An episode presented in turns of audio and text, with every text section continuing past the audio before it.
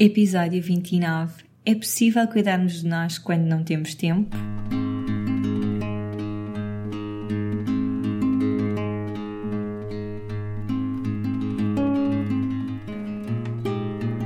Olá, eu sou a Cláudia e este é o Oficina Podcast. Todas as semanas trago-te um convidado a uma reflexão que te vão ajudar a viver de uma forma mais simples, feliz e consciente. No Oficina não existem verdades absolutas e aqui tudo é uma descoberta.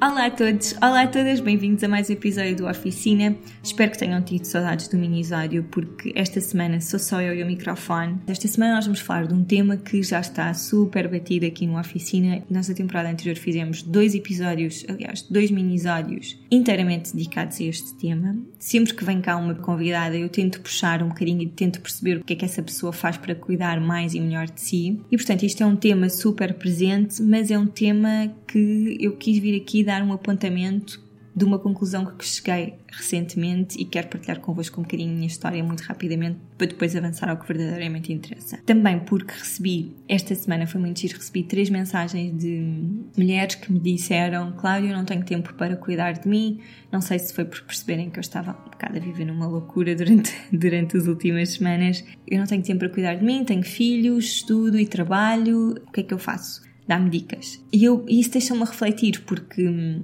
eu cheguei a Portugal completamente iludida que iria chegar a Portugal e a minha rotina ia muito suavemente voltar ao que era antes da viagem, porque durante a viagem, pelo facto de estar a viajar, foi muito difícil manter uma rotina onde eu cuidava de mim todos os dias da mesma forma. Isso não aconteceu. Até porque eu acho que muito daquilo que nós associamos de self-love e de self-care, como meditar, tomar um banho relaxado, ler um livro, são coisas que nós fazemos muito sozinhas. E eu passei seis meses com o David como a minha sombra, portanto eu não me sentia muito bem de estar ali a meditar ao pé dele ou de estar a tomar banho, um banho de imersão numa banheira de um hotel que era partilhada por outras pessoas. Nos dizem que nós partilhávamos casa de banho com outras pessoas e portanto houve muitas coisas que eu não consegui fazer durante a viagem que achei que assim que aterrasse ia voltar tudo à normalidade assim logo no primeiro dia. Mas entretanto veio uma senhora que eu não sei se vocês conhecem que se chama Vida e lixou os planos todos porque a vida veio e disse minha amiga, aqueles planos todos que tu fizeste, esquece, isso não vai acontecer acontecer. E a verdade é que não aconteceu e eu passei o mês todo de fevereiro a serviços mínimos, que foi basicamente comer, tomar banho e dormir pouco, ainda por cima. E passei o mês também muito frustrada por sentir que eu não conseguia dar mesmo mais, sabem? Eu chegava ao fim do dia completamente estourada, mais emocionalmente do que fisicamente até.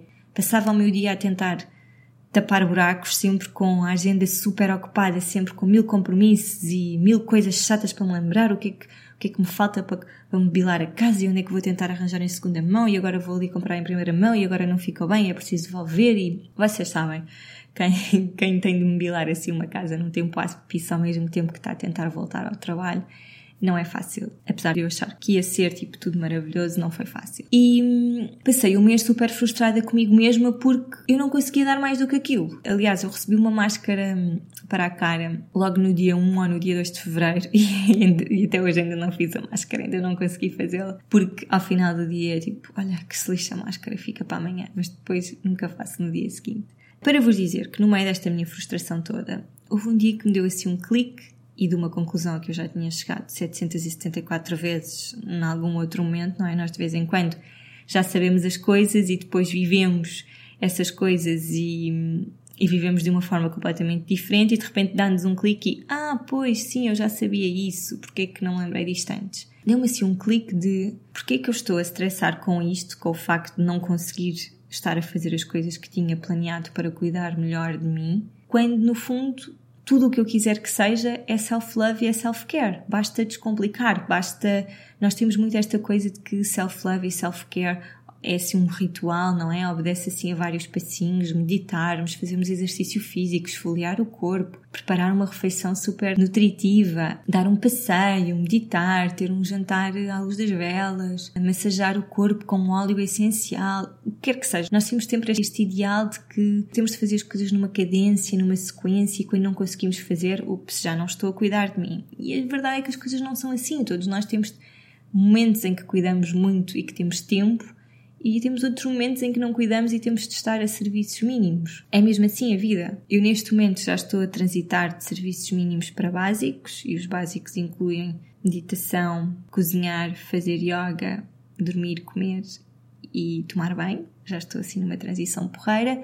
Mas há dias em que faço mais, há outros em que faço menos, mas há coisas que eu posso fazer sempre e que são as, todas as decisões que eu tomo no meu dia a dia podem ser tomadas com base daquilo que eu quero naquele momento e não o que é que é melhor para a outra pessoa ou para aquela situação.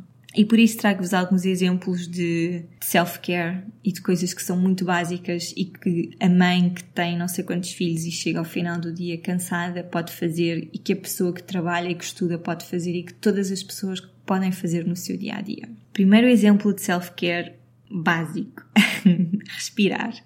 Respirar é tão natural para nós, mas nós raramente, especialmente quando estamos mais estressados, paramos para respirar mais fundo, para respirar mais devagar. Não, quando estamos estressados, estamos sempre assim num, num speed e aí é que nem podemos parar para respirar. Atenção. E portanto, vamos lá, respirar com calma e fazer isso de uma forma muito consciente. Isto é self-care. Segundo, tomar banho. E aqui podemos tomar um banho mais demorado, podemos usar um gel de banho que é mais especial e usamos só em ocasiões especiais. Podemos fazer o trajeto que normalmente fazemos a pé, que em vez de irmos preocupados com todas as coisas que temos para fazer ou a responder a mensagens no telemóvel e assim com os olhos vidrados no ecrã, podemos apreciar a paisagem, podemos obrigar-nos a reparar em pormenores que ainda não tínhamos reparado. Quantas vezes já passaram por um sítio que já passam há anos e de repente perceberam-se nunca tinham reparado num promenor daquela casa ou daquela árvore, façam esse exercício, porque só esta caminhada e libertar-nos todo o peso das nossas preocupações também é self-love, também é self-care. E ajuda-nos a viver aquele momento, não é? Estar abstraídos de tudo e estar presentes naquele momento, no que está a acontecer. Cozinhar, cozinhar pode ser sempre self-love e self-care quando as decisões são tomadas numa perspectiva de amor. E aqui tanto pode ser, eu vou comer um bolo de chocolate, uma mega gordice, porque é aquilo que o meu corpo me está a pedir, é aquilo que eu quero naquele momento. Isto também pode ser self-love, ok? Reconhecer aquilo que o nosso corpo está a pedir e dar. Ou ir ao mercado e comprar frutas e, e legumes deliciosos e cozinhar, fazer comida deliciosa e nutritiva. Isto também é self-love e self-care. E todo, a verdade é que todos nós temos de comer todos os dias e temos de tomar banho e temos de dormir. Portanto, estas coisas muito básicas que nós temos de fazer, essas coisas podem ser, podemos dar o passinho seguinte, não é? Podemos preocupar-nos em comer bem, podemos preocupar-nos em ter uma cama quentinha e confortável, podemos tomar um banho com o tal gel de banho especial. Portanto, tudo, estas, mesmo nas coisas básicas, nós podemos aplicar. O self-love e o self-care está lá. Dizer que não. Dizer que não àquele favor que nos pediram e que não nos apetece nada fazer é self-care. Dizer que não e, acima de tudo, não nos sentirmos culpados por termos dito que não, porque se dissermos que não, mas sentirmos culpados, então mais valia termos dito que sim. Portanto, é mesmo habituar-nos a dizer que não, porque isso, para além de quanto mais nos habituamos, depois menos nos custa a dizer que não, e quanto mais nos habituamos a dizer que não, menos nos custa quando os outros nos dizem que não. Se eu peço uma coisa a alguém, se essa pessoa me diz que não, eu raramente fico chateada com essa pessoa, porque eu já disse que não a outras coisas, portanto vou tentar colocar-me no, nos pés daquela pessoa. E se for um constrangimento para aquela pessoa fazer-me aquele favor, pá, se eu preciso mesmo que seja outra pessoa a fazê-lo, então vou procurar outra pessoa e não fico chateada, porque eu já disse que não outras vezes a outras coisas. E nós temos muito esta luta contra o nosso ego de não vou dizer que não porque eu sou bom e consigo fazer tudo, porque estou a desiludir a outra pessoa e isso é uma grande estupidez. E dizer que não é assim um passo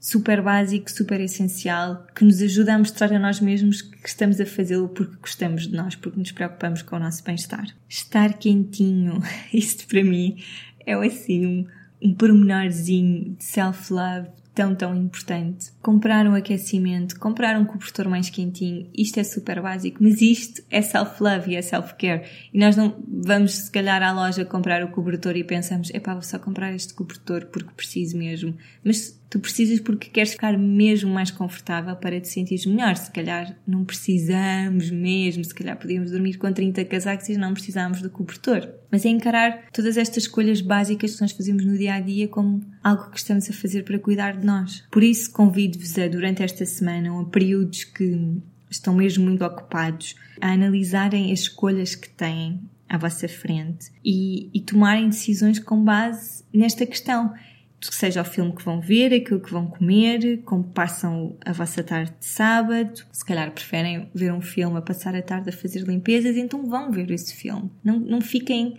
a fazer as limpezas contrariados. Para resumir muito rapidamente, apesar de eu saber que já toda a gente percebeu a ideia, o que eu quero dizer com este episódio é que self-love e self-care não é ter sempre a manicure e a pedicure em dia, não é fazermos uma massagem por semana e tomarmos um banho com óleos essenciais, não é ir comprar flores frescas ao mercado todas as semanas e fazer caminhadas de 30 minutos e escrevermos o nosso jornal de gratidão todos os dias ao dormir e meditar, porque de vez em quando a vida troca-nos as voltas, não é? Como aconteceu em fevereiro, e nós temos de nos adaptar. E temos, acima de tudo, de estar felizes durante estas fases mais turbulentas. E então vamos encontrar mecanismos que nos ajudam a estar mais felizes e encontrar estas pequeninas coisas no nosso dia a dia que nós podemos melhorar e que nos trazem alegria. No fundo é isso tudo, é self-care e self-love, basta nós querermos. Como tudo é self-love e self-care, eu venho convidar-vos a fazerem comigo o Gosto-me,